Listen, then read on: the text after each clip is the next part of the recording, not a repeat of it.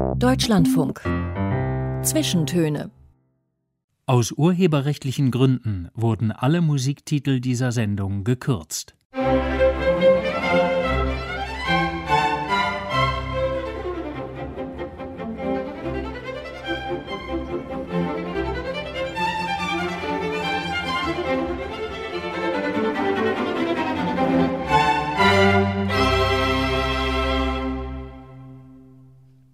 Zwischentöne heute mit Joachim Scholler Mikrofon und einer Künstlerin, die als Komponistin schon lange einen bedeutenden Rang in der Welt der zeitgenössischen Musik einnimmt, aber im vergangenen Jahr wirklich aller Welt bekannt wurde.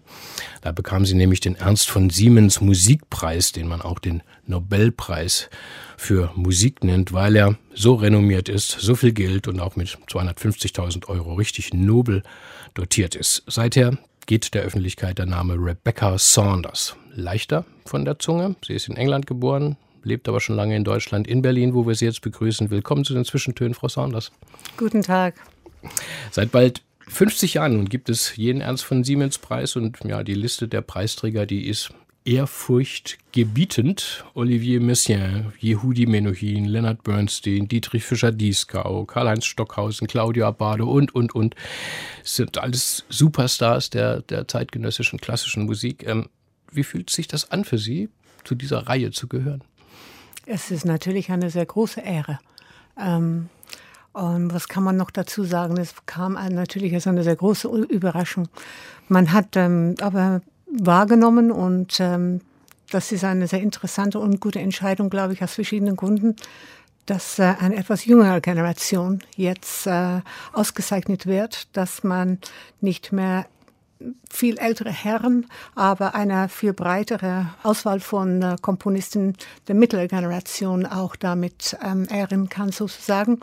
Ähm, und wahrscheinlich hat diese Entscheidung auch etwas damit zu tun, diese grundsätzliche Änderung hier in, in den Entscheidungsprozess. Aber es ist natürlich, es war, war Wahnsinn, es war auch eine wirklich eine sehr schöne Abend. Die Preisverleihung haben wir echt Spaß gehabt.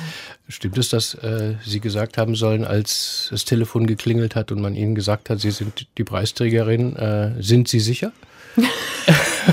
das ist äh, wirklich ein sehr englischer Ausdruck auf Deutsch. Äh, auf Deutsch übersetzt, are you really sure? Ja, das bedeutet nicht, aber ja, ich war wirklich, äh, es war sehr lustig. Der Winrich Hopp hat mich angerufen, sie waren alle zusammen bei der, bei der Jury, sie saßen alle zusammen im Raum. Angeblich machen sie das immer so, dass einer anruft und dann ist es auf Lautstärke mhm. und ähm, das Telefon wurde auf Lautstärke Stärke gestellt und, ähm, und hat äh, gesagt, äh, setz dich hin.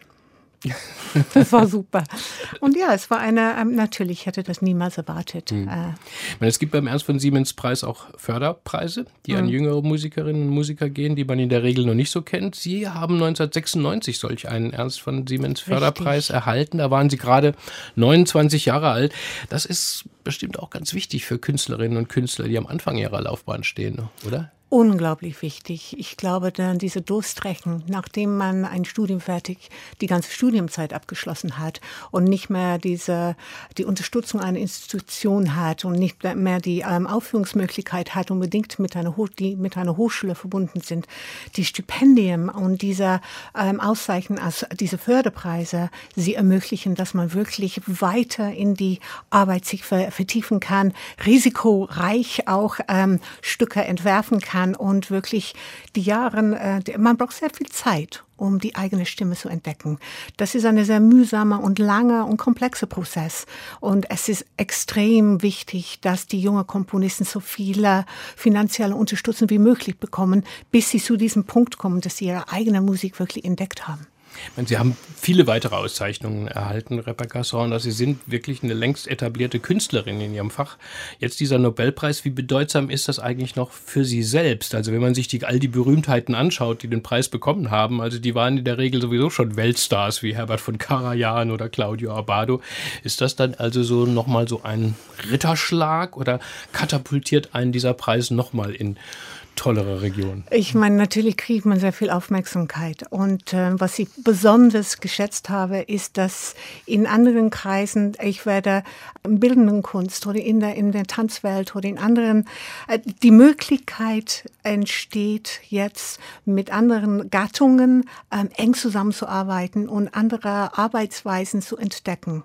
Ähm, das, da habe ich äh, einige Anfragen bekommen, die mich wirklich wahnsinnig interessiert hat. Und jetzt mit Choreografie zu arbeiten, mit Theater zu arbeiten, das finde ich auch extrem aufregend, weil das öffnet ganz neue Ausdrucksmöglichkeiten, formalen Möglichkeiten, technische Möglichkeiten. Und äh, ja, das ist wirklich sehr wichtig für mich. Das heißt, man bekommt dann auch sozusagen plötzlich Anfragen. Ja, von, mit denen man vorher noch gar nicht gerechnet hat, oder? oder? Ja, das ist einfach eine, ich, ich merke, es gibt ein Interesse auch in anderen Kunstbereichen mit mir zu arbeiten, weil mein Name irgendwie da vielleicht etwas ja, der, erste, wird. der erste Hauptpreisträger der 1974, äh, ganz interessant, war ein Landsmann von Ihnen, mhm. Benjamin Britten. Ja. Ich habe dann mal gezählt, es gab nur noch zwei weitere britische Komponisten mhm. bis zu Ihnen, Sir Harrison Bird Whistle und ja. Brian Fernyhoe, ich hoffe, ich spreche ihn richtig aus. Ähm, hat man denn in Ihrer Heimat das auch registriert und vielleicht ein bisschen gejubelt, als es hieß, Rebecca Saunders bekommt diesen Nobelpreis für Musik? Ja, da gab es schon eine Resonanz und das, das war wirklich schön. Das bedeutet mir immer was, wenn, wenn zu Hause, mein damaligen Zuhause, das, da, ich hatte dann ein sehr schön, äh, schönes Porträtkonzert mit äh, Ensemble Modern an der South Bank und äh, dann hat ähm, wurde eine kleine Rede gehalten und ich war wirklich sehr angetan. Kamen ganz alte Freunde und Familie und das war sehr persönlich, das war echt schön. Jene zwei anderen britischen äh, Komponisten, ähm, ihre Namen haben ja eben nichts gesagt, Sir Bert Whistle und Mr. Fernyhoe, die zählen beide als bedeutende Vertreter der hm. zeitgenössischen Musik. Sie kannten die wahrscheinlich natürlich. Selbstverständlich, ne? selbstverständlich. Ähm, mit der Musik von Harrison Birtwhistle habe ich mich sehr viel auseinandergesetzt, als ich noch studiert hatte in mhm. Schottland, als ich meinen Bachelor gemacht hatte. War eins von den ersten äh, äh, Komponisten, die wirklich so, mich so sehr fasziniert hatte. Die Art und Weise, in dem er ähm, eine Art enormen, komplexen Polyphonie entwickelt hat in seiner Musik, fand ich, äh, für mich sehr, hat mich sehr stark angesprochen. Und Sie sind die allererste Komponistin. Diesen Punkt, den heben wir uns für später äh, auf. Jedenfalls hat dieser Preis dann aber auch wirklich einen Ansturm der Weltpresse bedeutet. Also so viele Rebecca Saunders Porträts und Interviews vor allem ähm, hat es vermutlich vorher äh, nicht gegeben. Wie war das für Sie? Mochten Sie das? Oder war es eher anstrengend? Ich fand es anstrengend, ja. wenn ich ganz ehrlich sein darf. ähm, ja, es ist natürlich, ähm, ich finde manchmal ein Interview oder ein öffentliches Gespräch kann unheimlich bereichernd sein, in einen Diskurs sich zu begegen, begeben mit einem äh, äh, äh, Gesprächspartner, der vielleicht aus einer anderen Gattung kommt oder einfach eine ganz andere Perspektive hat zu meiner Musik, zu dieser Musikwelt, in der ich lebe, in dieser Gemeinschaft. Da kann ein ganz spannender Diskurs entstehen, wo ich auch auf ganz neue neue Ideen komme. Äh, aber wenn man immer wieder ein sehr ähnlichen Interviews gibt, mhm. ähm, wird das man, es ist, glaube ich, nicht gut, zu viel über sich selber nachzudenken, zu sie, nicht zu viel über sich selber zu sprechen. Ja? Und ich bin eigentlich jemand, der sehr zurückgezogen lebt.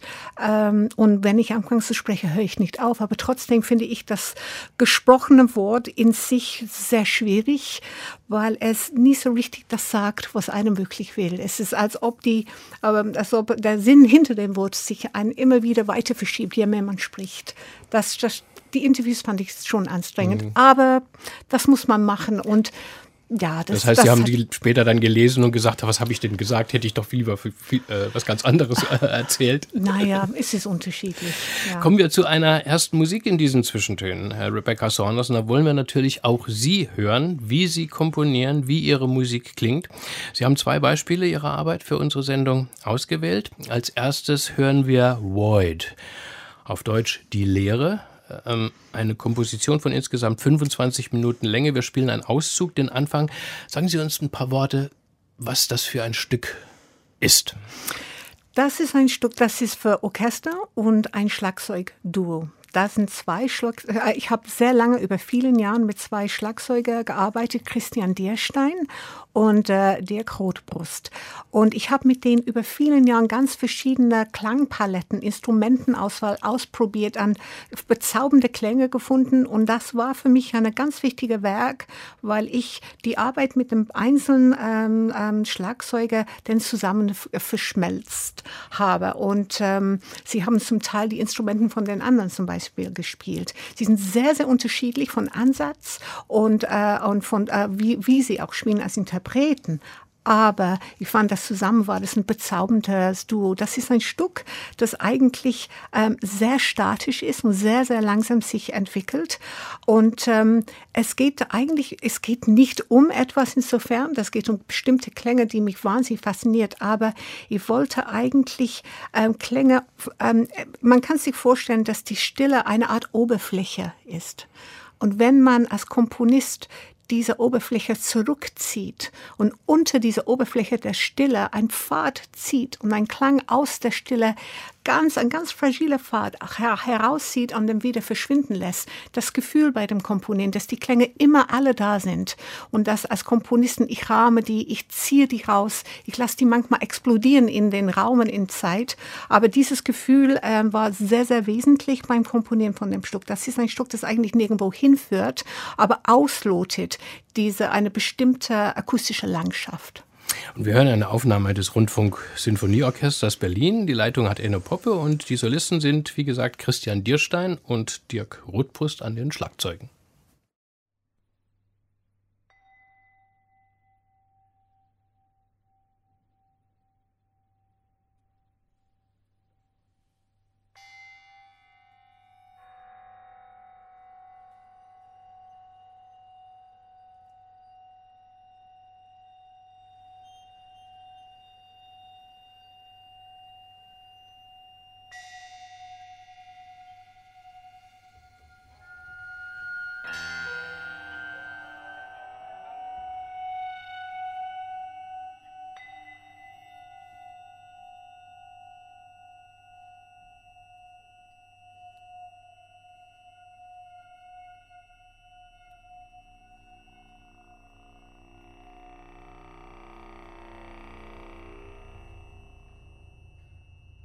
Aus Void, das Stück für zwei Schlagzeuger und Orchester komponiert von Rebecca Saunders. Die Komponistin ist heute unser Gast in den Zwischentönen im Deutschlandfunk. Sie haben vorhin jetzt schon ein wenig über diese Arbeit erzählt, was sie für Sie bedeutet. Jetzt erläutern Sie uns mal, wie Sie sowas komponieren. Also wie entsteht so ein Stück? Naja, das ist ähm, sehr schwierig zu antworten natürlich. Ähm, das, das passiert auf mehreren Ebenen natürlich. Ähm, das Sammeln von Klängen mit Schlagzeug besonders zu arbeiten, bestimmte Instrumenten wie man ein Instrument schlägt, was für eine Resonanz ist, es erzeugt. Ähm, eine, ich habe eine, ein breites Spektrum von Instrumenten, wie man hört, sehr viel sind metallische Instrumenten. Und dann in Kontrast habe ich zum Beispiel diesen Basstrommel, das man gehört hat mhm. am Ende. Die Metallinstrumenten erzeugen sehr, sehr hohe Obertöne, diese schimmenden, flimmernden Klänge. Wir haben auch extrem tiefe Klänge. Das Stück eigentlich lotet einen extrem großen, breiten Ambitus äh, von Klangmöglichkeiten aus. So, ich habe erstmal ganz praktisch gesehen äh, meine äh, ähm, Schlagzeuginstrumenten, die bestimmte Klänge, die Klang, was wie ich, wie ich die so nenne, die Klangpaletten für die einzelnen Instrumenten und für die beiden Schlagzeugsolisten denn hergestellt. Haben Sie das ein Schlagzeug zu Hause gehabt? Haben Sie das selbst geübt oder haben Sie das im Kopf? Na, wie, ich, wie ich beschrieben habe, habe ich mit den beiden über die Jahre gearbeitet, über mhm. vielen Jahren gearbeitet. Manche von diesen Instrumenten hatte ich schon wirklich sehr weit entwickelt, in bestimmten anderen Stücke eingesetzt. Und das war wirklich ein Stück, wo ich eine, ähm, alle möglichen Ansätze für das Schlagzeug eigentlich zusammen fusiert, äh, fusioniert hatte. Ähm, es gibt auch auf einer anderen Ebene, es war mir sehr, sehr klar, dass äh, wenn man mit Schlagzeug und mit Resonanz arbeitet, muss man mit sehr, sehr langen Phrasen arbeiten. Man hat die Möglichkeit, eine sehr, I mean, wie man gerade gehört hat, das waren nur drei, vier Phrasen eigentlich und da hat man schon drei, vier Minuten. Äh, man arbeitet mit einer gewissen Zeitlosigkeit. Man hat die Möglichkeit, sehr, sehr lange Arten eigentlich zu gestalten. Das hat natürlich ähm, sehr, sehr beeinflusst, wie ich für Orchester schreibe, was für Orchester Klänge denn eigentlich komponiert werden mhm. sollten, um mit dieser bestimmte komplexe Klangwelt der Schlagzeug zu integrieren. Ich kann mir das vorstellen, dass Sie bei die Orchesterpartitur notiert haben, aufgeschrieben haben. Mhm. Äh, ich kann es mir nicht vorstellen, wie Sie das für die Schlagzeuger gemacht haben. Naja, ein Instrument hat einen Namen. Da gibt es verschiedene Anschlagspositionen, Plätze auf einem, wenn man zum Beispiel ein Autofeder hat. Mhm. Das ist äh, ein Autofeder. Das sind wunderschöne Instrumenten eigentlich. Und das ist nicht ungewöhnlich, dafür zu schreiben. Das sind aus Metall und jeder einzelne ist etwas anders. Und wenn man die schlägt mit einem Metallschläger, hat man sehr, sehr hohe Resonanzen. Wenn man einen Metallhammer nimmt, hat man extrem gewalttätige Klänge, zumindest. Und, äh, aber wenn man ein, ähm, ein weichen Filzschlägel nimmt, kommen ganz andere Obertöne draus. Da muss man dann bestimmen, wo das geschlagen wird und womit. Da gestaltet man ganz, an, ganz einfache Noten, Notenlinien, wo äh, jede Position dann klargestellt dargestellt wird, wo und mit was ähm, ein Instrument geschlagen wird. Es sieht wirklich ziemlich konventionell aus. Es ist nicht so kompliziert. Als Sie 2019 diesen großen Preis bekamen, äh, Frau Saunders, hat in die Presse natürlich die Bude eingerannt. Äh, alle wollten auch wissen, wie es bei Rebecca Saunders aussieht, in ihrem mhm. Atelier, in ihrem Studio. In einem Porträt habe ich gelesen, in, bei Ihnen wird es aussehen, also in Ihrem Arbeitszimmer wie in einem Architekturbüro. Überall Pläne, Skizzen, äh, großformatige Blätter auf dem Boden, an den Wänden. Ist das so? Ich habe ähm, die Wände, während ich ein Stück schreibe, ähm, das ist mir sehr wichtig, dass ich ähm, alles auf einmal betrachten kann und eine ganz andere Perspektive zu, der, zu dem Stück gewinnen kann. Die Wände werden voll äh, mit den Blättern. Ich habe gerade ein Klavierkonzert geschrieben und die Partitur ist auf DIN A2. Da hatte ich 70 Seiten auf die Wände umherum. Das sah aus wie äh, 70 Seiten. 70 Seiten. Da musste ich die in drei Ebenen um drei, drei Wände umherum. Äh, ich liebe, wie das aussieht. Ich gehe rein zum Arbeiten. Ich bin dann in dem Stück drin, sozusagen wirklich mhm. physikalisch betrachtet. Der Raum ist eigentlich ohne Blätter auf der Wand ähm, sehr kahl, sehr weiß weiß und eigentlich sehr überakustisch. Und das gefällt mir sehr. Ähm, es ist, als ob, ähm, als ob die Luft so gesättigt ist schon mit Klang. Ähm, und das ist eine Atmosphäre, eine Umgebung, das mir, mhm. es ist ziemlich perfekt zum Schreiben.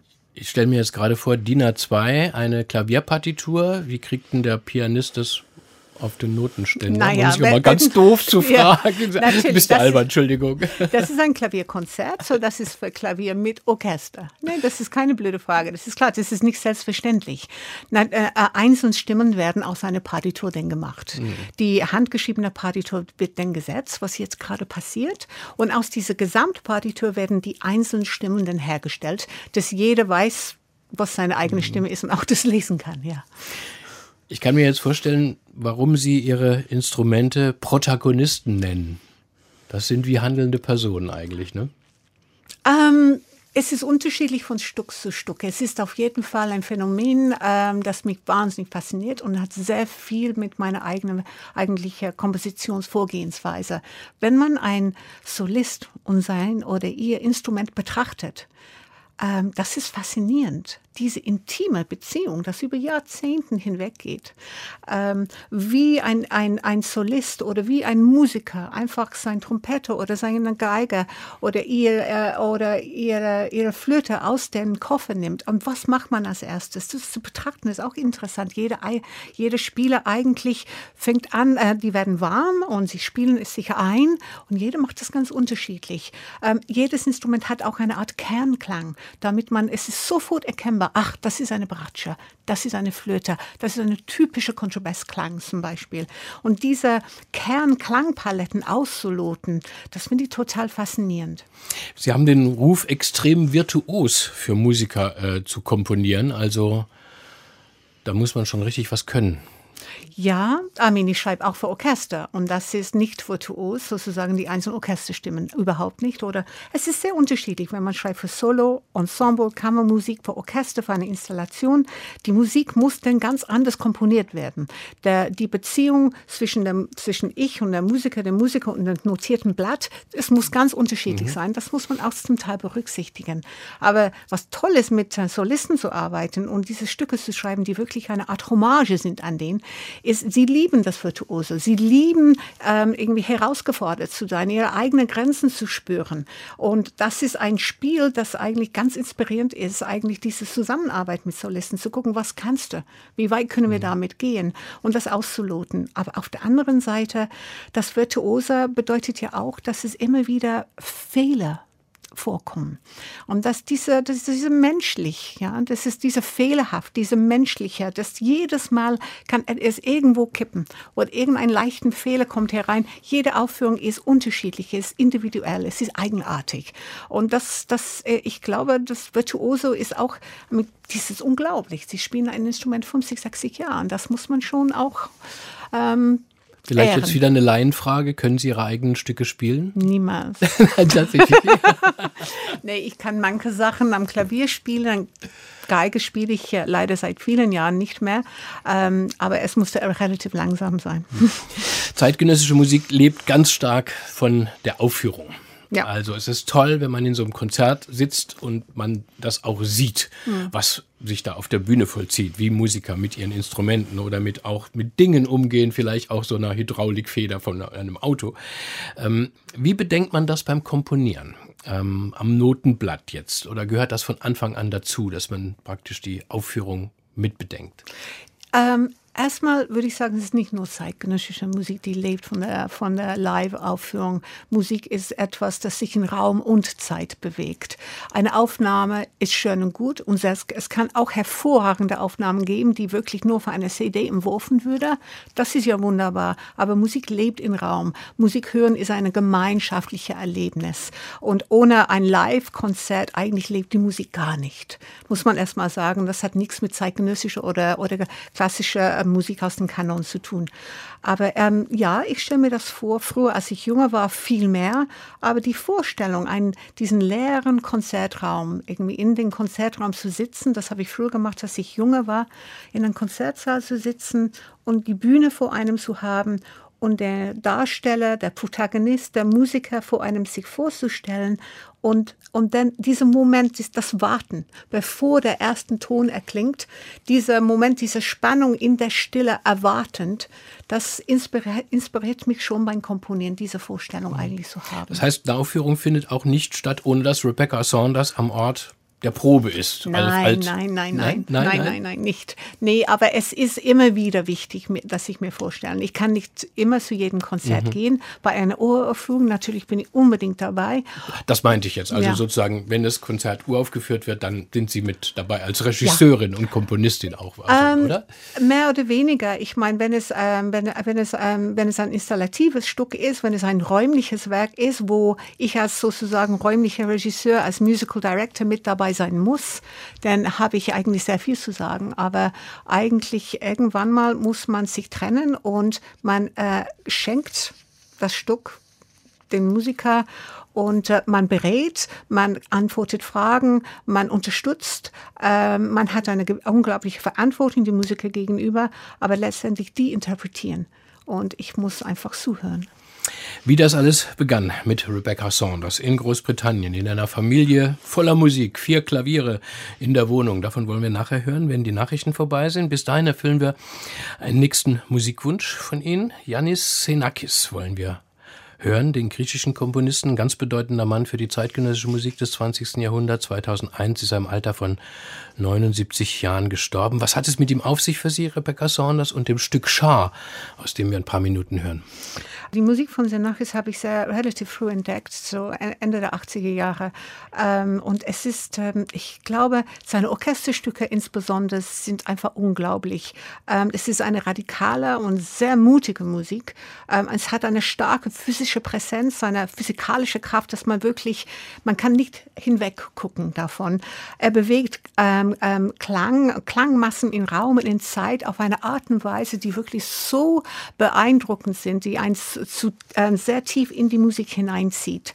Ähm, und es ist oft eine sehr dichte und statische Musik ähm, und die Farben leuchten. Ich finde es eine faszinierende, sehr körperliche Musik, ähm, die sehr beeindruckend ist zuzuhören. Und wir hören das Ende von Shaw.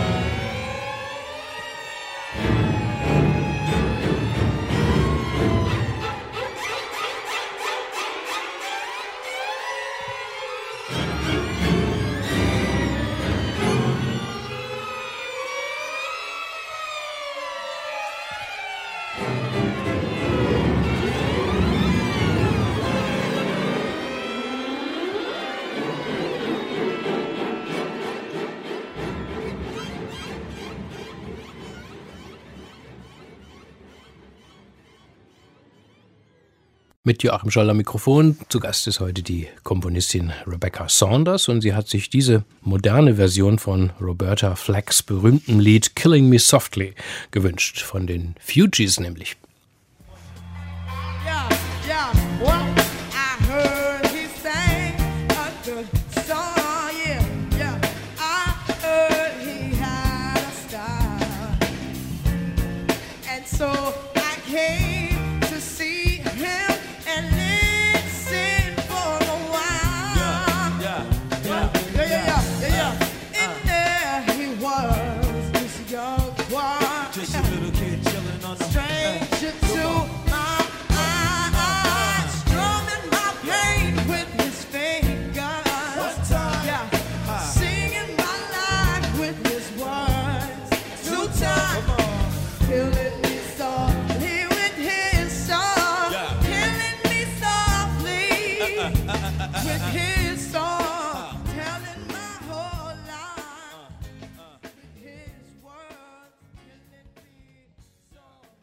Willkommen zurück zu den Zwischentönen hier im Deutschlandfunk. Musik und Fragen zur Person. Wir stellen Sie heute Rebecca Saunders, der Komponistin aus Berlin mit einem großen Werk zeitgenössischer Musik, inzwischen höchst geehrt im vergangenen Jahr durch den Ernst von Siemens Musikpreis. Killing Me Softly haben wir gerade gehört, den Welthit, eins von Roberta Flack in einer ja, Rap-Fassung von den Fugees live at the Brixton Academy. Warum haben Sie das ausgesucht, Frau Saunders? Weil Sie aus Brixton kommen? Ich komme aus Brixton, ja. Und ich habe tatsächlich Roberta Flack auch in Brixton entdeckt. Ich, äh, es ist einfach eine, ein, ein Stück aus äh, wirklich ähm, aus meiner Kindheit. Aus, ähm, ich habe die ganze Musik von Roberta Flack total geliebt in der Zeit und es gab auch andere Sänger, aber ich war fasziniert von ihrer Stimme und das ist wirklich eine ganz bezaubernde, wirklich äh, ist ja fast zu bekanntes Lied. Die Version finde ich cool, weil das ist äh, etwas, ich habe früher und wenn ich noch kann in meinem höheren Alter, ich tanze gerne. Ich habe früher gerne in Clubs getanzt und Hip-Hop getanzt. Und das ist wirklich, gehört sehr, sehr zu meiner Biografie, das Tanzen gehen. Und äh, ja, ich habe einige extrem schöne Erinnerungen, die mit diesem Lied verbunden sind. Was haben, was haben Sie überhaupt für ein Verhältnis zur Popmusik. Ich meine, Sie sind Jahrgang 1967 eben geboren ja. in London, in Brixton. Ja. Man hätten, Sie hätten eigentlich schön reinwachsen können in der Punk New Wave ja. Revolution der späten 70er Jahre, war bei Ihnen aber nicht so. Ne? Nee, ich war mehr so Reggae und ähm, diese, diese ganze, ich kam aus Brixton und in der Schule, wir hatten auch so einige, es gab einige Bands, die irgendwie mehr so Reggae und mehr so Reggae und Hip-Hop und in diesem, diesem Bereich. Und mhm. das Trip-Hop hat mich auch super interessiert. Das ist so diese Art von etwas depressiver Hip-Hop, die mehr aus Bristol kommt, zum Beispiel Portishead. Das war auch eine Musik, das äh, mich total, es hat mich immer begleitet. Mhm. Aber äh, das war mehr meine Richtung. Das, es war in London so, es gab die Punk-Szene und es gab die Reggae-Szene. Ich war mehr in der anderen Richtung eigentlich. Ihre Eltern waren beide Musiker, Pianisten. Ja. Ihr Vater hat den Chor geleitet. Das war ja also eine richtig professionelle Musikerfamilie, in der Sie aufgewachsen sind. Genau. Vier Klaviere soll es gegeben naja, haben. Der eine, der eine war, diese Geschichte war eines Tages, würde ich sagen, acht Klaviere. Ein Klavier war tatsächlich in, eine, in einem in einer Art Kabuff, ein kleiner äh, kleiner kleiner Schrank. Das war von meiner, äh, meiner Großmutter, ähm, äh, dass sie das nicht mehr gebraucht hatte. Und das war sozusagen der Not, das Notfallklavier für den Fall. Meine Mutter und mein Vater hatten beide ihr eigenen Flügel und ähm, wir Kinder haben ein anderes gutes äh, ähm, normales Klavier ähm, geteilt. Und diese anderen Klavier äh, einfach da mit den Farben und mit, dem, mit der Leiter und mit dem Gartenzeug irgendwie in irgendeinem Schrank. Aber Klavier war wirklich allgegenwärtig. Und die kleine Rebecca soll Noten zuerst vor den Buchstaben gelesen haben. Ähm, ich habe eigentlich, ich habe Noten mit Farben gelernt. Meine Mutter war eigentlich auch vor allem Musiklehrerin eigentlich und sie hat mir Noten über Farben beigebracht. Ähm, jeder, jeder, jeder Ton hat eigentlich eine Farbe. Und so habe ich die Musik gelernt, bevor ich so richtig schreiben konnte. Ja, so sehr früh, glaube ich. Und Klavier und Geige haben Sie gelernt? Geige erst später. Ich mhm. habe eigentlich am Klavier eigentlich meine, aber es war eigentlich, ich habe ich hab das nicht als Lernen empfunden. Es gab Klaviere und ich spielte drauf. Ich habe improvisiert, ich habe einfach Sachen ausprobiert, ich habe einfach die ganzen Bücher von meiner Mutter und ähm, unglaublich viel Mozart und Haydn gespielt, als ich klein war. Und das war, ähm, es war, es war nicht Lernen, das war Spielen. Hm. Als Kind haben Sie Kassetten besungen und dann Gedichte von Sylvia Plath und William Blake vertont. Mhm. Da denkt man, oi, das ging aber schon früh äh, richtig los äh, mit, mit äh, ihrer Kunst. Ähm, das heißt, Komponieren war auch von frühester Zeit so selbstverständlich wie der Fisch im Wasser? Ähm, ich ich, ich habe das nicht Komponieren genannt. Ja? Das, I mean, das mit Sylvia Plath und äh, William Blake, das war später, da war vielleicht 17 oder so. Ähm, aber als ich Kind war, habe ich auf der Gitarre äh, Lieder ähm, komponiert und mit dem Blockflöte. Und dann auf der Flöte habe ich auch gespielt. Und wir haben meine Schwester und ich wir haben gesungen und ich habe die immer aufgenommen und dann über die aufgenommenen Lieder dann noch mal was gemacht und äh, vorgesungen oder gespielt. Das war aber ich habe das nicht das Komponieren so richtig verstanden. Das war Spielen das war ähm, so wie mit Farben zu, zu spielen. Ne? Mhm. Melodien schreiben, haben Sie markselzuckend in einem Interview gesagt, was ist schon dabei? Äh, das, das kann doch jeder. So, ich als Musikdilettant, der auf YouTube immer schöne gesagt. alte Popmelodien auf der Gitarre nachspielt und ja. lernt, dachte ich sofort, wahrscheinlich kann die Rebecca Saunders jeden Beatles-Song schon beim Hören notenmäßig zerlegen. Ich lerne ja immer Pink Floyd-Songs, weil die so mhm. schön einfach sind mhm. und, und stehe dann immer bewundernd vor der Melodie, weil auf die kommt kommt man ja nicht so alle einfach oder nee, so, wo man die, die, fünf Akkorde jeder spielen kann und dann ja. denkt man, Mensch, guck mal an. Ja, es gibt äh, unendlich äh, Möglichkeiten, wie man ein paar Töne zusammensetzen kann. Das ist das Schöne dabei. Ne? Ja. Nee, aber es das haben Sie jetzt aber nett zu mir gesagt. aber ich, ich habe nicht gesagt, dass äh, jeder eine Melodie schreiben kann. Es ist nur, dass ähm, als ich angefangen zu komponieren hatte, war es mir, und ich erst nach Deutschland kam, in 1991 war es mir ich habe einfach mich entschieden, erstmal nichts mit Melodie zu tun mhm. zu haben, weil ich hatte zu Hause wirklich einen sehr starken Druck empfunden, dass ähm, ähm, äh, ein, wenn man etwas Neues komponiert und es keine Melodie hat, dann gilt das nicht, fehlt etwas. Und ich war so befreit, nach Deutschland zu kommen, wo ein Klang einfach im Raum mhm. stehend mit einem Resonanz und eine Fermate vor und vorne und hinten irgendwie äh, wirklich als Musik dann empfunden wurde und ernst genommen wurde. Ich dachte, da gehe ich hin, schau mal, was ich machen kann kann. Und was natürlich und selbstverständlich in der Musik kann ich erstmal zur Seite legen mhm. und forschen und gucken, wo bringt mich das hin. Da gehen wir auch äh, sofort hin, zu, auch zu einem Erweckungserlebnis mit einer besonderen Musik eines Deutschen, äh, Wolfgang Riem. Aber zuvor äh, vielleicht noch das Konventionelle. Sie haben erstmal Musik studiert ähm, an der Universität in Edinburgh, ja. bei Nigel Osborne auch, ja. dem bekannten Komponisten. Was, was war das denn damals dann für ein Studium? Was, was studierten Sie? Richtig Musik oder Komposition oder ähm, das war mein Bachelor und mein Hauptfächer waren eigentlich Performance, das war Geige, da habe ich so zusammen ein Recital gegeben am Ende und Komposition, das habe ich erst im dritten und vierten Jahrgang. In Schottland im Bachelor ist vier Jahre lang, nicht drei, was wirklich ein großartiges Programm ist, weil man hat wirklich Zeit am Ende, sich wirklich in diese zwei Hauptfächer zu vertiefen. Und mein Lieblingsfächer war eigentlich Polyphonie, aber wir haben alles gemacht, Aesthetics, Polyphonie, Harmonie, Geschichte und ich habe viel in Elektronikstudio gearbeitet und Aesthetics, Philosophie der Musik hat mich auch sehr interessiert. Aber es war ein Breitbandspektrum. Das Studium äh, an der Universität in, in Großbritannien ist, ist mehr vergleichbar mit dem Studium hier in, äh, ähm, an der Hochschule. Das ist nicht äh, Musikwissenschaftler eigentlich. Mhm. Und ich hatte mich entschieden, nicht Geige zu studieren, an der Hochschule zu gehen, aber in der Uni zu gehen und viel mehr Möglichkeiten eigentlich zu haben, weil ich wusste, dass ich wirklich nicht ähm, Musiker, spielende, ähm, aufführende Musiker werden wollte. Das war mir ganz klar. Wollte ich Sie gerade fragen, wo, wo, wo wollten Sie hin? Was hatten Sie vor? Ich wusste nicht, nicht ne? nee, aber ich habe immer komponiert und ich habe immer mhm. Geige gespielt und äh, ich, ich habe damals überhaupt nicht darüber nachgedacht, was ich mache. Ich habe nur das gemacht mit großer Leidenschaft. Aber es ist dann eben etwas passiert, etwas Unmelodisches. Sie hörten Musik von Wolfgang Riem, dem großen deutschen Mann der zeitgenössischen äh, Musik. Was war das dann für ein Erlebnis? Ähm, ich war erstaunt eigentlich, weil ich hatte solche Musik nicht begegnet. Das war von seinen Chiffre-Arbeiten ähm, und ich war von, äh, von, äh, das war Klang, Klangmassen, das war ähm, Klangobjekt und Resonanzen. Der, der, der Ton, der Klang, die Klangfarbe und diese Gestik war befreit von einem melodischen Zusammenhang. Und ich fand es unheimlich schön. Und wie er mit Klangfarben gearbeitet hatte, hat mich so stark angesprochen. Das ist etwas, womit ich immer so äh, faszinierend war und beschäftigt war sowieso. Ähm, ich hatte, ein, ähm, hatte mich entschieden, nach meinem Studium zu Ende war, ähm, Komposition zu studieren und ich hatte aber keine Ahnung eigentlich, was für Musik gibt. Ich war sehr naiv ähm, und ich hatte die Musik äh, angehört von verschiedenen Lehrenden, ähm, sogenannte große Komponisten in Europa und die Musik von Wolfgang hat mich einfach sofort angesprochen und dann habe ich gebeten, dass ich bei ihm studieren kann.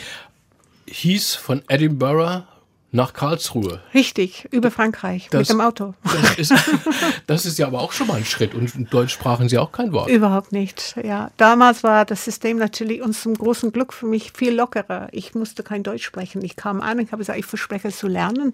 Mhm. Und ich habe ganz eifrig studiert und ich habe das relativ schnell gelernt.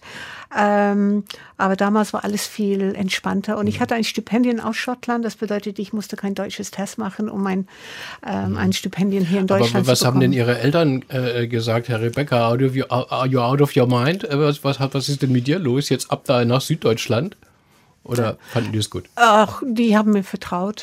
Die haben mir nie gesagt, was ich machen soll eigentlich. Sie waren sehr, sie haben mich wirklich unterstützt. Wie gefiel es Ihnen denn da in Südbaden? Ach, das Essen war herrlich. Jawohl. nee, ich fand es toll, weil es war eine wirklich eine ganz tolle ähm, Gruppe von junger Komponistinnen. Äh, ich wurde unglaublich willkommen geheißen und ähm, das war eine große kritische Diskurs unter den Komponisten, extrem unterschiedliche Persönlichkeiten und das glaube ich ist das, was man wirklich sehr bei Wolfgang Riem als Student schätzen konnte, ist oder immer noch kann. Äh, es gibt keine Schule von Wolfgang Riem. Es gibt sehr unterschiedliche ästhetische Standpunkte und sehr unterschiedliche Musik, mhm. die geschrieben wird.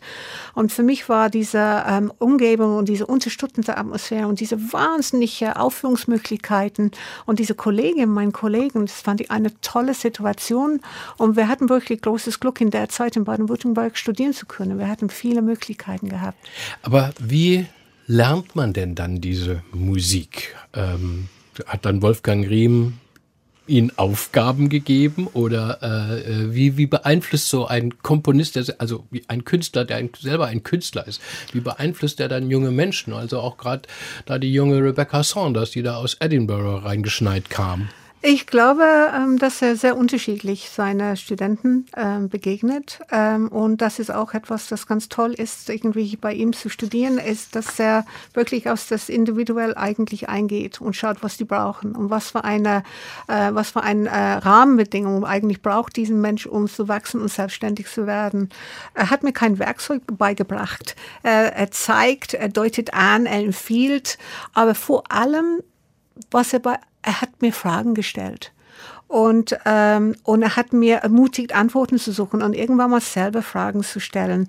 Ähm, ich habe sehr früh gelernt, dass man scheitern muss, dass man fallen muss und dass man einfach, es ist das Machen, es ist das Tun, immer weitermachen, immer weitermachen, das wichtig ist. Was hat er denn so gefragt?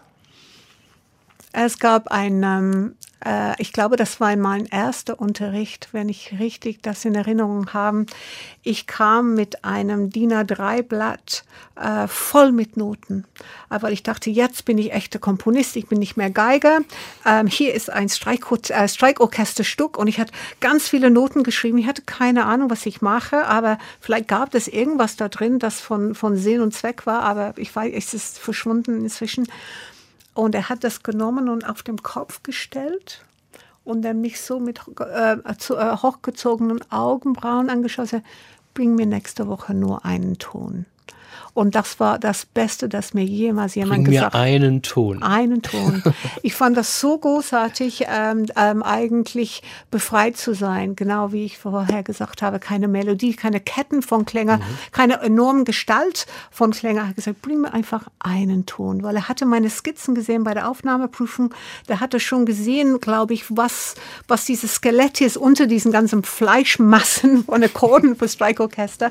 Und das war ein sehr, sehr wichtiger Moment. Ich empfand das ist befreiend und ich habe tatsächlich dann angefangen, einen Ton zu schreiben, ein perfekt ausgefilterter, ähm, gefeilter ähm, Klangfarben-Melodie äh, auf einem Ton. Und dann war ich auf meinem Weg. Welche Note war das? A. A. Hm.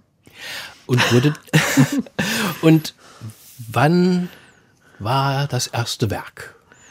Ähm, ich ich meine, ich habe als Kind und als Teenager auch geschrieben. Also ich meine so richtig dann als Komponistin Rebecca Saunders in Karlsruhe vielleicht. 91. 91. Behind the Velvet Curtain. Mhm. Und was war das für ein Werk? Das war ein Quartett für Trompete, Klavier, Bassklarinette und Harfe.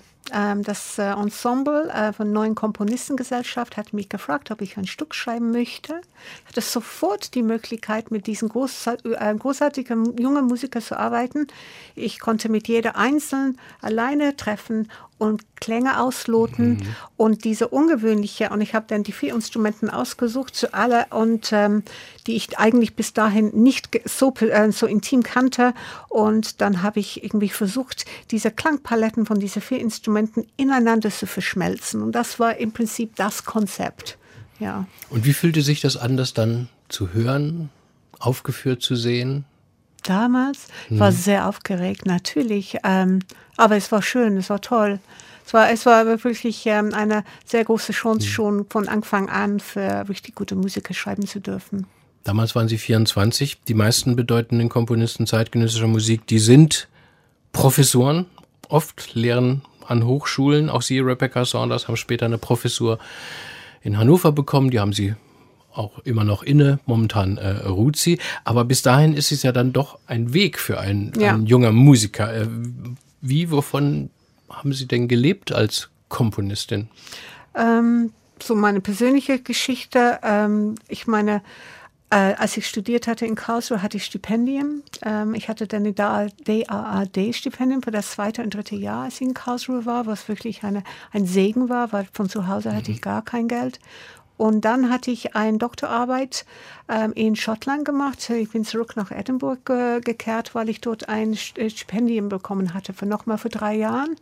Und dann kleine Preise oder Förderpreise, mhm. Busuni-Förderpreis zum Beispiel, den Siemens-Förderpreis zum Beispiel. Mhm. Und das ähm, ohne diese Preise in dieser Zeit, dass wenn, wenn ein Stück, das man schreibt, wenn es beauftragt äh, ist, wenn man jung ist, dann ist es sehr wenig Geld. Mhm. Und davon zu leben ist kaum möglich. Natürlich. Sie haben öfter mal geschwärmt von den Förderstrukturen, gerade in, ja. in Deutschland. Ist das so außergewöhnlich, wie hier junge Musiker, auf, Musikerinnen gefördert werden?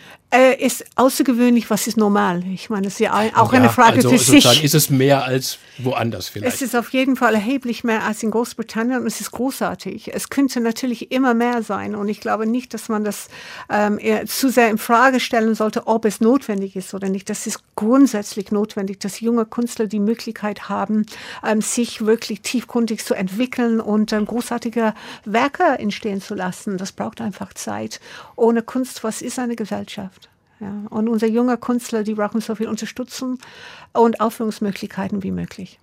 Unterhalten wir uns gleich weiter über diese Sphäre auch, diese Szene der zeitgenössischen Musik hören, aber erst nochmal Rebecca Saunders herself, einen Part von Fury 2, ein Konzert für Kontrabass und Ensemble.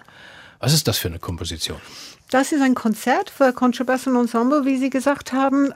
Ich hatte in 2005 ein Solo für Contrabass geschrieben namens Fury und ich hatte immer vorgehabt, das auszuarbeiten und äh, mit einer, äh, einem Ensemble dieser Farbe und Klänge auszuarbeiten, einen ganz neuen ähm, akustischen Landschaft zu, äh, zu erzeugen damit. Ähm, und ähm, da habe ich das damals für den Dresdner Staatskapelle geschrieben.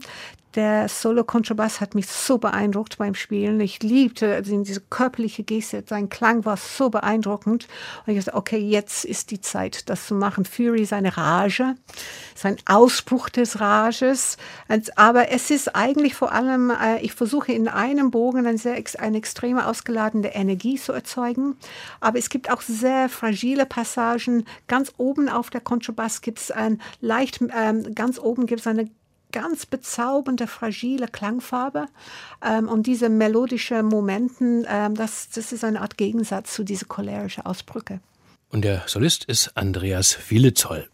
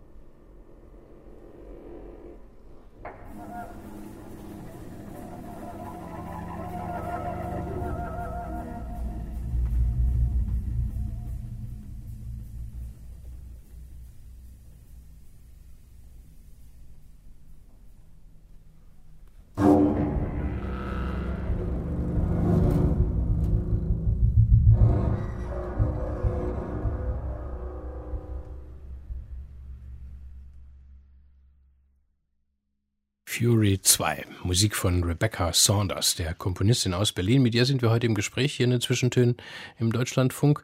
Vor einiger Zeit, Frau Saunders, war ein großer Kollege von Ihnen hier bei uns, Helmut Lachenmann.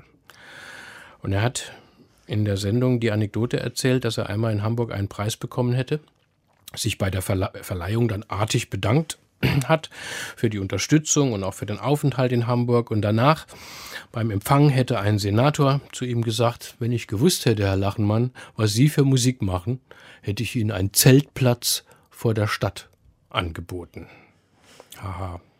Wie hm. oft begegnen Sie denn noch, Frau Saunders, solchen Meinungen, die ja im Grunde besagen, Gottes Willen, das ist doch keine Musik, sondern nur Geräusch. Hm. Ach, was soll man da sagen?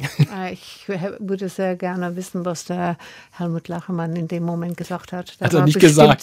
Super.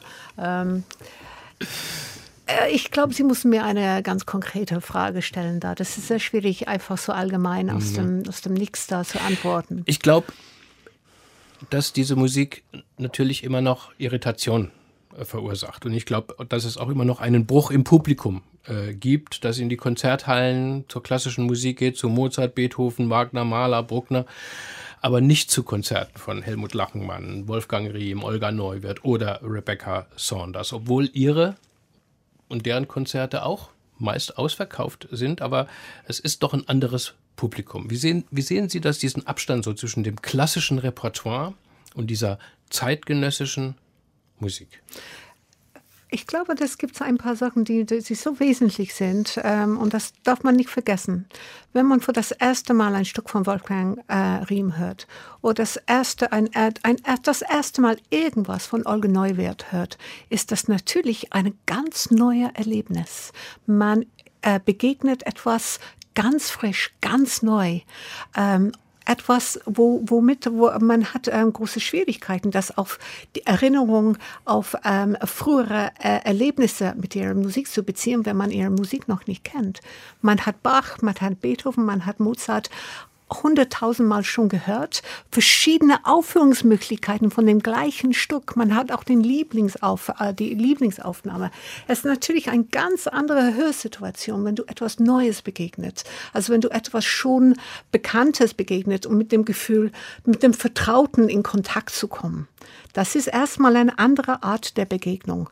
Und insofern ist das, kann man natürlich sehr gerne vergleichen. Aber es ist eine andere Situation. Wenn man die neue Musik, wenn man die Zeit genössischer Musik begegnet, ist es wichtig, glaube ich, immer zu, äh, zu, nicht zu vergessen, dass man da mit großen Neugierde eigentlich die Musik begegnet. Ich möchte, dass wenn jemand meine Musik und ins Konzert kommt für das erste Mal, dass sie erstmal einfach deren Ohren aufmachen mhm. und eine gewisse Bereitschaft zeigt, sich zu öffnen das Unbekannte, egal was das ist, ob es in der Musik ist, ob es in der Kunst ist oder, oder ob das überhaupt in unser alltäglichen Leben, das bereitet immer eine gewisse Nervosität, eine gewisse Angst. Man macht sehr schnell zu, wenn etwas Fremdes ist. Aber das ist auch das Zauber der Musik und Zauber der Kunst, ist, dass uns die Möglichkeit gibt, uns zu öffnen, was ganz Neues, ganz Fremdes und vielleicht eine gewisse Impuls, ein Gefühl, ein Gedanken, irgendetwas wird sich verschieben in einem. Und das ist ein Geschenk. Ich habe bislang streng in unserem Gespräch den Begriff neue Musik vermieden. Auch da hat Helmut Lachenmann bei mir gewirkt. Der hat mir nämlich sozusagen hinter die Ohren geschrieben, Herr Scholl, kommen Sie mir bloß nicht mit neuer Musik, dieser ollen Kamelle. Ähm, da werd ich unwirsch. Ähm, es gibt keine neue Musik, hat er gesagt. Es gibt eine neue Art zu hören. Hm. Muss man das lernen? Äh, man, nee, man muss das nicht lernen, aber Erfahrung bringt auch sehr viel. Ich meine, wenn man immer wieder sich das Fremde, das Neue irgendwie öffnet, gegenüber öffnet, ist es natürlich eine Wiederholung dieser, und dann hat man immer weniger Angst zum Beispiel. Aber ich glaube, dieses Gesprächsthema wird oft sehr negativ beladen und das finde ich extrem ungerecht. Ich glaube, diese Musik ist in diesen, ist jetzt geschrieben, in diesem Moment, dieser zeitgenössische Moment. Das ist eine Art akustische Abbildung unserer Zeit. Es enthüllt äh, ähm, alltägliche äh, Bestände, es hat Auswirkungen der, der Realität in, in der Musik. Wir erleben eigentlich die Musik aus diesem jetzigen Moment. Musik von vor 200 Jahren, das hat natürlich, es ist natürlich eine ganz andere Hörsituation. Ähm, ich hoffe, dass man ähm, die zeitgenössische Musik mit immer mehr Neugier und nicht Geduld, aber Neugier begegnet. Das Neue ist nicht immer was ganz Schreckliches. Bleiben wir mal bei diesem gesellschaftlichen Aspekt. Also mein Interesse an dieser neuen Musik begann eigentlich mit Thomas Manns Roman Dr. Faustus und daraufhin habe ich Theodor W. Adornos Philosophie der neuen Musik gelesen. Mhm. Ähm, äh, würde ich Sie gleich mal fragen, ob man das heute noch als äh, äh, kanonischen Text überhaupt äh, für, für, Musikstudenten noch, noch heranzieht. Aber er hat damals ja in seinem, seiner Philosophie sich auf Arnold Schönberg und Igor Strawinski äh, bezogen und den neuen Klang vor dem Hintergrund eben der gesellschaftlichen und politischen Entwicklung auch mhm. gesehen hat. Gesagt, also die bürgerlichen Strukturen und die bürgerliche Kunst ist vorbei nach Weltkrieg und mhm. Holocaust, nach dem mhm. ganzen, nach der ganzen Vernichtung und dem mhm. Massenmord und so wie, wie disparat die Gesellschaft eben ist, so muss sie auch klingen äh, in, in der Musik. Ähm, hat Sie haben das jetzt gerade auch so betont. Die zeitgenössische Musik hat die diesen gesellschaftlichen Bezug? Wird da auch darüber diskutiert bei Ihren Kollegen auf den Symposien, auf diesen mhm. großen Festivals? Ähm, ich glaube, eine Sache, das wirklich die zeitgenössische Musik ähm, heutzutage auszeichnet, ist, dass das Spektrum von Möglichkeiten enorm ist. Und die ästhetischen Standpunkte sind so, so unterschiedlich. Und das begrüße ich sehr. Es ist nicht mehr so, dass man verschiedene Schulen, einige, einige weniger Schulen hat, die irgendwie eine Art äh, ähm, Kampf miteinander haben und, und, und äh, sich rechtfertigen und Recht haben wollen. So ist das überhaupt nicht. Ich habe Kollegen, mit denen ich enge Beziehung haben, wir diskutieren, wir haben unglaublich unterschiedliche Musik, aber man beurteilt einander nicht auf diese Art und Weise. Wir leben in einer Zeit, in einer Kultur, in einer gesellschaftlichen Struktur von extremen Vielfalt und das wird auch in der zeitgenössischen Szene auch abgebildet. Und wir leben auch in, man darf auch nicht vergessen, in einer Sozialdemokratie. Was ich schreibe oder ein, eine, eine, eine äh, hochgeehrte anderen Kollege schreibt oder was passiert ähm, in der Popszene gerade oder oder was gemacht wird in der Improvisationsszene gerade, die sind ganz, ganz unterschiedlich Facetten von einer komplexen, vielfältigen ähm, sozialdemokratischen Kultur. Niemand kann eine Musik schreiben, das jeder gefällt. Wozu? Ja, ähm, jeder darf die Musik von den anderen auch hassen, aber man kann einander gegenüber großen Respekt zeigen. Ähm, letztendlich, wenn man in der Kunst, in irgendeinem Kunstbereich arbeitet, die Tatsache, dass man kreiert, dass man nichts etwas entwerft, dieser Akt der Hoffnung, das Tun, ist unheimlich wichtig. Kommt noch ein letztes, letztes Mal banausisch, Rebecca Saunders, äh, seien Sie mir nicht böse, wenn es um den Wohlklang geht. Das heißt ja auch immer die atonale Musik. Das ist auch ein Begriff, den Sie, glaube ich, äh, gar nicht mögen. Herr Lachenmann geht da auch an die Decke, äh, sagt, es gibt keine atonale Musik. Ähm, aber natürlich meint man damit den Unterschied. Ne? Also das nicht das Disparate, sondern eben den Wohlklang. Und ich muss auch zugestehen, dass ich ähm, immer gerne auf diese zeitgenössischen Musikfestivals gehe, hier in Berlin das Musikfest oder Ultraschall, das Festival das unser Schwestersender Deutschlandfunk Kultur mit inszeniert, immer volle Häuser und es ist toll, diese Aufführungen zu sehen. Aber glauben Sie, dass ich mir zu Hause mal eine CD einlege? Das mache ich irgendwie nicht. Ach, Sie haben meine CDs diese Woche eingelegt, um sich Ja, die habe ich jetzt eingelegt, weil ich sie getroffen habe. Aber wenn ich so zu Hause auf dem Sofa hänge, ja. dann, höre ich mir dann doch vielleicht lieber wieder so den ja, Wohlklang an. Ja, aber es gibt auch Wohlklang in der zeitgenössischen Musik, glauben Sie mir. Das gibt ein enormes Spektrum von verschiedenen Musik. Nicht eine, eine Gattung ist, ist alles gleich. Das ist es hier wirklich nicht. Und äh, wo, wozu höre ich Musik? Wozu höre ich einmal Brahms, dann Bach, dann Senachis, dann Beret? Paris, dann Maler. Ähm, es gibt bestimmte Komponisten, die ich nie zuhöre zum Beispiel. Das ist noch zu entdecken. Ähm, ja, das ist unterschiedlich. Es, es hat, man hat unterschiedliche Bedürfnisse. Was, aber Ihre Frage, was war Ihre Frage nochmal?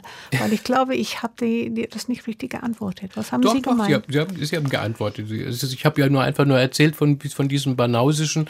Ich, ja, ich gucke es mir, ich guck's mir, ich guck's mir gern an, aber ich höre es dann zu Hause ja, eben aber das, nicht. Dieser Begriff atonal ist so altbacken, das ist nicht mehr relevant. weil tonal und atonal, das ist, ich meine, meine Musik ist nicht atonal zum Beispiel. Das ist äh, aber auch nicht tonal. Ich meine, diese Begrifflichkeit, äh, man muss sich hm. überlegen, wie man da genau beschreibt. Ja. Gibt es denn überhaupt noch so Bezeichnungen? Also vielleicht jetzt Frau Doktor und Frau Professor äh, Saunders jetzt mal angesprochen, wenn Sie auf Ihrer Hochschule lehren. Ähm, mit welchen Begriffen, Bezeichnungen arbeitet man denn da oder ist es eigentlich irrelevant geworden? Nee, wenn man über die äh, Vergangenheit in den letzten Jahrzehnten spricht, wenn man äh, über Musik in den 60er, 70er, 80er Jahre, Jahre spricht, wenn man, äh, es gibt verschiedene Schulen, Gattungen, es gibt auch ähm, lehrende Komponisten, die eine gewisse Schul, auch, äh, Schule entwickelt haben. Man schaut das dann, es gibt auch in verschiedenen Ländern ganz, ganz unterschiedliche Musik. Was passiert in Amsterdam, was passiert in New York? Was passiert in Helsinki, was passiert in Paris. Das ist sehr unterschiedliche Musik wird geschrieben, ähm, zum Teil durch die ganz anderen kulturelle Begebenheit eigentlich entstanden. Adorno hat auch immer Parallelen zur Literatur gezogen. Sie haben vorhin jetzt schon gesagt, wie die Künste sich auch äh, gegenseitig beeinflussen. Samuel Beckett war so in seiner Schwärze für ihn so ein Gewährsmann. Ich habe gelesen, dass Sie auch mit dem Iren viel anfangen können mit Samuel Beckett und seiner Prosa. Mm, kann ich wirklich viel. ich hatte seine, seine Prosa, ähm, hatte irgendwie eine ganz tolle Erlebnis. Ich war bei einer damaligen Freundin, großartige Schlagzeugerin Robin Schulkowski, bei sie zu Hause. Ich habe manchmal in ihr ähm, Schlagzeugatelier komponiert, wenn sie auf Reisen war. Ähm, sie hat mir ein Buch einfach ganz, äh, ganz aufgeregt gegeben. Lies mal das, lies mal das. Und das war von ähm, Samuel Beckett und das war ähm, Stirring Still. Ähm, und das war das erste Mal, dass ich diese Prosa begegnet hatte. Ähm, das war, als ich erst nach Berlin gezogen bin, so 95, 96 oder sowas. Und seine späte Prosa eigentlich, diese äh, sehr kurze, extrem intensive, reduzierte, Pascal-artige Kurzgeschichten aus den letzten Jahren seiner Arbeit hat mich sehr, sehr stark beeinflusst und imponiert. Ähm, es gibt etwas, ähm, seine, seine Sprache ist zu tief reduziert. Das ist, wie ich gesagt habe, fast skelettartig und höchst fragil. Und diese wiederholende, fast musikalische Fragmenten von Klang, von, von Wörtern, die sind unheimlich hypnotisierend. Aber auf der anderen Seite, die ist, womit er zu tun hat, das Existenzielle, das ist erbarmungslos direkt, wie es auch vermittelt wird. Und diese Pausen auch, dieses Warten, diese Momenten, diese Zwischenmomenten zwischen den Wörtern, äh, ich finde, dass seine, seine, seine Arbeit eine unheimliche Tiefe hat und eine Direktheit. Und als ich seine Arbeit entdeckt hatte, konnte ich es leider nicht mehr loslassen. Und bis zum heutigen Tag bin ich mit seiner Arbeit sehr beschäftigt. Noch einmal Musik, Rebecca Saunders von einer bedeutenden Komponistin jetzt, Galina Ustwolskaya. Mir hat der Name nichts gesagt, bis Sie mir ihn am Telefon buchstabiert haben, äh, wortwörtlich. Wer ist denn diese Künstlerin? 1919 wurde sie geboren, 2006 ist sie gestorben und Sie haben sich ein bestimmtes Duett von ihr gewünscht. Ähm, das Duett, das ist, als ich studiert bei Wolfgang Riem habe, habe im ersten Jahr, er hatte immer am Donnerstags, und ich glaube, es gibt immer noch am Donnerstags ein Seminar, und er hatte äh, diese CD mitgebracht. Ähm, ähm, und ähm, es wurde gerade veröffentlicht. Und ich glaube, dass der Harry Vogt von WDR hatte eigentlich diese erste Aufnahme eigentlich ähm, in Gang gesetzt. Und dieses Duett, er hat das einfach, er hat aber so auf den, auf den Handflächen getragen. Oh, schau mal, was ich hier gefunden habe. Wir waren alle so, oh, was ist das? Dann hat es auf ähm, diese CD, dann haben haben wir dann angehört und ich war so, ich war so, oh mein Gott, das ist schon alles fertig. Es ist schon alles gemacht. Wozu bin ich denn hier? Oh nein. Ähm, nee, das war wunderbar. Das hat mir eine wahnsinnige Mut gegeben, weil sie ist eine, wirklich eine außergewöhnliche Komponistin der letzten Jahrhundert und ihre Musik würde einfach nicht, nicht genügend ähm, ähm, gewürdigt. Ich finde sie eins von den allermutigsten und schamlos leidenschaftlichen Komponisten der letzten Jahrhundert und formal unglaublich, unglaublich klar. Eine sehr skelettartige Struktur äh, ein bisschen äh, entwickelt sie.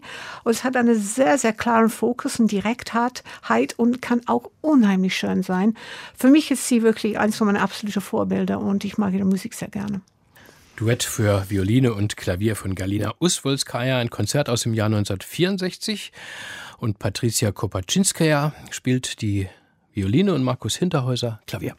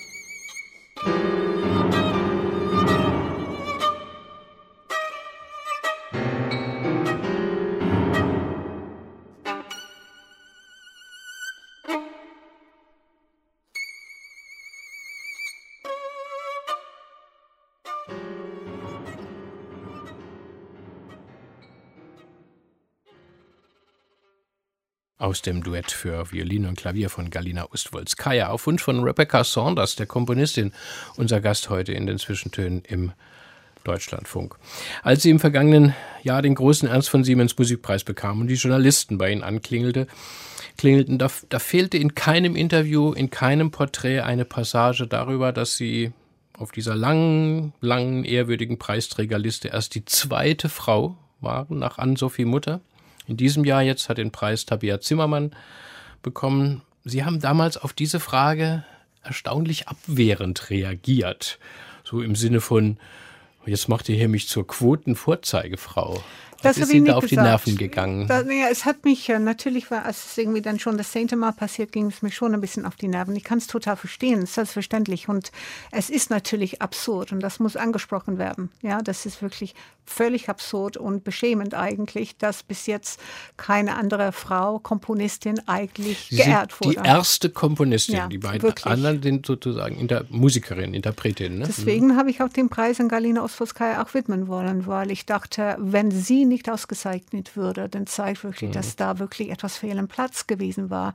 Und ähm, deswegen muss man auch die Jury wirklich gratulieren, dass sie wirklich die versuchen gegen den gegen den Strömung, wegen der offensichtlich noch äh, zeitgenössische Strömung eigentlich agieren und versuchen da irgendwie äh, was anderes da zu machen. Äh, es ist natürlich absolut absurd, dass ich die erste mhm. war. Was ihr, ich habe nicht gesagt, ich bin eine Quotenfrau.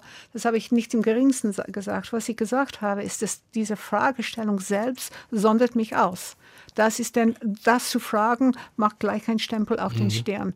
Und das zeigt eigentlich die, die, ähm, die, die, ähm, die jetzige Verhältnisse eigentlich sind immer noch da. Dass als Frau ist man, ist man äh, aus, eigentlich ausgesondert. Man ist nicht das Normal. Man entspricht eigentlich nicht das Bild, was ein Komponist tatsächlich ist. Ein Bild, äh, und das ist natürlich, wir sind aus dem großen Glück auch mit der Frage der strukturelle Rassismus in der Gesellschaft. Die strukturelle Sexismus in der Gesellschaft ist natürlich ein wesentliches Thema. Wir sind das alle mehr oder weniger bewusst, dass es in, in unseren Genen eigentlich inzwischen steckt. Ne? Und ich finde es großartig, dass die Seiten sich langsam mhm. bewegen. Ich finde es großartig, dass es so viele junge Komponistinnen gibt, die so mutig und so selbstbewusst sich auf den Weg machen. Mhm. Und großartig großartige Musik auch schreiben. Als ich jung war, wir waren sehr, sehr, sehr, sehr wenig. Und es hat sich schon auf jeden Fall ähm, eine positive Entwicklung gezeigt. Sie haben einmal erzählt, dass ein Professor in Edinburgh Ihnen geraten hat, ja, ähm, Rebecca, wenn Sie jetzt fertig sind, dann können Sie Musiklehrerin werden. Und als Sie sagten, nee, ich möchte Komponistin werden, war er völlig entsetzt. Das waren wirklich die die alten Zeiten. Ja, der war nicht entsetzt, der wusste, er konnte nicht sprechen, der war sprachlos. Er, mhm. es war, es entsprach, I mean, ich war aber dort auch Geigerin, muss man mhm. schon sagen. Aber ähm, das war das erste Mal eigentlich, dass die gesellschaftliche Verhältnis mir wirklich ganz vorm Augen gehalten wurde. Ich finde mich persönlich habe ich sehr, sehr wenige Erlebnisse eigentlich aushalten müssen, wo ich so auf mein Geschlecht äh, reduziert werde und deswegen äh, im Nachteil mich gefunden habe, empfunden habe. Aber es ist eine prä gesellschaftliche Präsenz, das man nicht verneinen kann. Ja. Jede unserer Zwischentöne, Frau Saunders, in den letzten Monaten begann mit der Frage, wie geht es Ihnen denn jetzt in dieser Corona-Zeit? Und die Antworten fielen immer sehr unterschiedlich aus, je nach Beruf, je nachdem, ob man Kinder hatte oder nicht. Wie war das bei Ihnen? Äh, wie sind Sie denn mit Ihrer Arbeit durch den Shutdown gekommen? Ähm, unterschiedlich, muss ich sagen. Ähm, irgendwann mal konnte ich mich wieder besinnen und kam wieder zu mir. Aber ich glaube, wie bei jeder, ähm, man befindet sich ähm, in einer, das war eine existenzielle Frage. Na, wie geht man mit sowas um, wenn äh, wir leben in einer Zeit, wo wir denken, wir können alles sofort haben. Und ähm, diese Beschränkung der eigentlichen Freiheit ist für jeder ähm, wirklich existenziell. Ja? Und das habe ich natürlich auch so empfunden wie jeder andere. Aber ich habe auch Kinder und die waren zu Hause. Mein mhm. Mann war nicht mehr die ganze Zeit auf Reise und ich musste komponieren und ähm, ich hatte eine Abgabe vor, ein, vor, einer Aufführung, das abgesagt wurde. Es war schon wirklich ganz anstrengende, ungewöhnliche mhm. Situation. Mhm. Aber, Aber Sie ich, sind Nachtarbeiterin, ne? Und ich habe nachts durchgearbeitet und ich habe komponiert und ich habe mein Konzert fertig geschrieben. Aber ich fand das, ähm, natürlich lebe ich in einer unglaublichen Luxus im Vergleich zum anderen, in dass es eine große Wohnung ist. Jeder konnte sich voneinander entfernen und niemand wurde eigentlich auch krank.